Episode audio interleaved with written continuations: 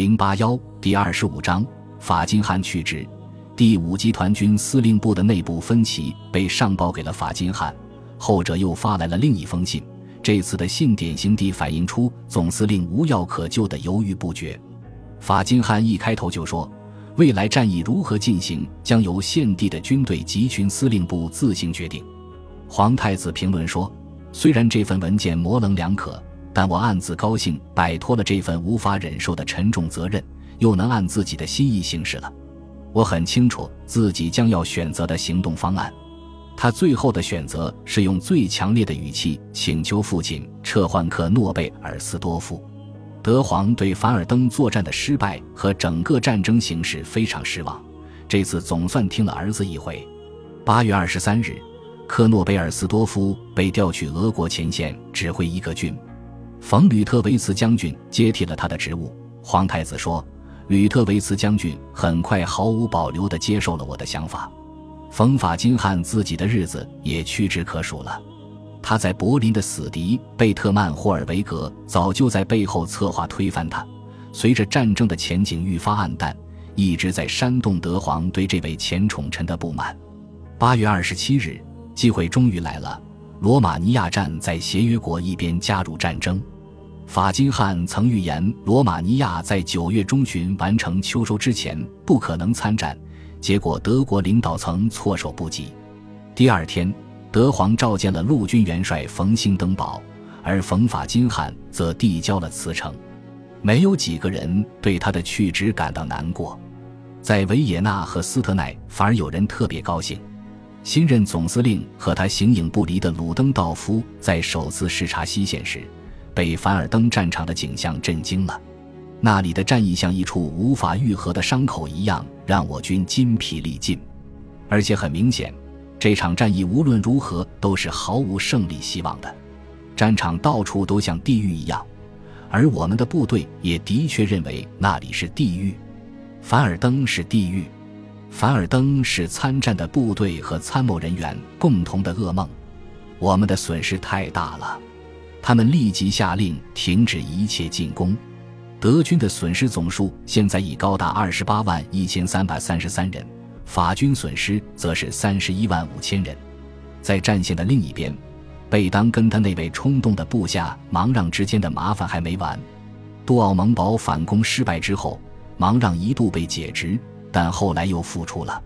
三周后，芒让就迫不及待地发动了一次世纪规模的反攻，想要收复弗勒里。那时德军七月十一日的攻势才刚刚失败没几天。他选定的部队是第三十七非洲师这支哀兵。这个师在二月份出战时表现得非常糟糕，现在已经换了新师长，急切地想要挽回部队的荣誉。可是进攻开始得过于仓促，根本没有成功的希望。师部没有时间熟悉地形，炮兵支援协调得很糟糕。凡尔登的山坡上再次铺满了非洲步兵和朱阿夫兵身着卡其布军装的尸体。这次败仗之后，贝当越过尼维尔，直接给芒让发去了一封冗长且语气异常严厉的信件。从此以后，贝当坚决不让法军再发动此类勇敢但缺乏准备的进攻了。第二集团军要积蓄实力。为贝当在二月份的黑暗日子里刚上任时就开始在脑海中规划的强大的反攻做准备。九月初之后，法军在全力筹划反攻，而兴登堡又下令德军停止一切行动。一片狼藉的战场上，在七个月后第一次迎来了一种紧张且不祥的平静。可是，在贝当的反攻计划付诸实施之前，法军还要遭受一次意料之外的巨大灾难。德国人在七月十一日差点就打到了塔瓦内隧道的东入口，它只是梅斯凡尔登铁路干线上的一条单轨铁路隧道。如果敌人能完整无损地占领这条在莫兹河畔的山峦下面绵延一千四百码的隧道，就可以像乘坐特洛伊木马一样，从下方绕过法军最后一条堡垒防线，直抵凡尔登城中心。二月二十四日。紧张的二将军甚至打电话给霞飞，请求允许炸掉这条隧道。不过，这还不是这条隧道唯一的重要之处。在苏维尔堡以东的这段战线上，这条隧道这几个月以来发挥着杜奥蒙堡在德国人那边所起的相同的作用，在隧道的铁路两旁综合了兵营、仓库和急救中心、避难所和交通壕等各种功能。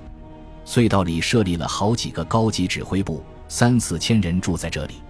开赴前线发动反攻的预备队在这里休息。反攻失败后，他们又回到这里寻求庇护和医治。有时德军炮击太猛烈，驮东西的阿拉伯驴没法在外面卸货，就连他们都会跑进隧道内几百码之处躲着。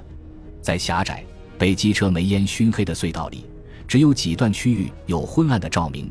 往返前线的士兵在横躺竖卧的睡着的人和伤兵身上不断的绊跤，他们有时候会碰到裸露的电线被电到。隧道里嘈杂异常，混乱不堪。到处都充斥着恶臭的气味。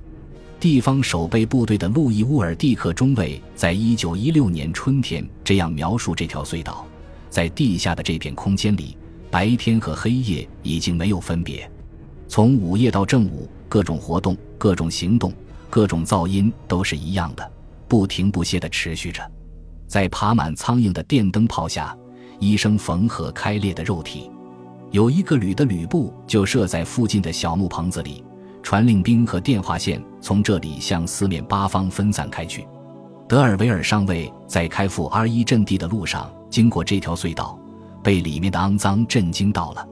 隧道两头都处在德军不断的炮击之下，无法走到出口的人们就在铁轨两侧的阴沟里大小便。有时会有疲惫的小群士兵奉命清理这些阴沟。然后就会传来大呼小叫，小心粪便，把那坨屎弄走。尿流过来了，总有人会被这类无聊的笑话逗笑。最后，占据隧道的师长在七月份不得不放弃了清理粪便的行动，他害怕搅动那些污秽物，反而会引起疫病流行。德尔维尔说：“一个人在那儿过上一个晚上，就会变得面色苍白，容颜憔悴，再也无力站直。”可是，在这里避难的人们依然是那么高兴。皮埃尔谢纳中尉评论说：“处于炮击之下的人所能体验到的最大的满足感，就是在自己头上有一座大山庇护着你。”杜奥蒙堡内发生的惨剧给隧道里的人们敲响了警钟，但是从塔瓦内隧道里的混乱情况来看，发生类似事件是迟早的问题。爆炸发生在九月四日晚上。最初可能是骡子刚刚驮进隧道里的一批信号弹着了火，就像五月份杜奥蒙堡里的状况一样，几秒钟之内连锁反应就出现了。信号弹点着了一堆手榴弹，又引燃了用于照明发电机的燃料，着火的燃料又引爆了更多的手榴弹。只有少数目击者从这场灾难中幸存了下来，其中有一位少校告诉德尔维尔说：“一具被炸碎的尸体飞到我身上。”或者不如说淋到我头上，我看见三米外有人在大火中挣扎，却无法去帮助他，胳膊大腿在不间断的手榴弹爆炸当中四处飞散。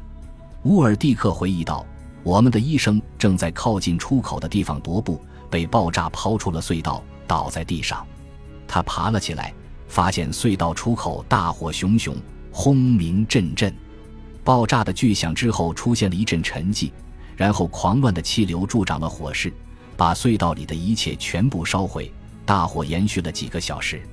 在这场灾难中，狭窄的隧道里搭建的木头小屋和隔断，还有人们相互推撞的身体，都使得迅速逃生变得不可能。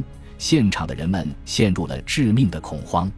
在隧道东出口，半窒息的士兵们跑出隧道，来到开阔地，却又遭到德军炮弹的袭击。他们往回跑，又堵住了出口。最后一名上校用左轮枪指着他们，才逼迫他们再退出去。有几个吓坏了的士兵被炮弹炸死。大火在隧道里烧了三天，没人能进入隧道。最后火势渐渐熄灭，救援队发现一条通风管道下面堆满了烧焦的尸体。这些人显然是徒劳的想从通风口爬出去。总共有五百多人遇难。其中包括一名旅长和他的参谋们，还有地方守备队，几乎整整两个连。本集播放完毕，感谢您的收听，喜欢请订阅加关注。主页有更多精彩内容。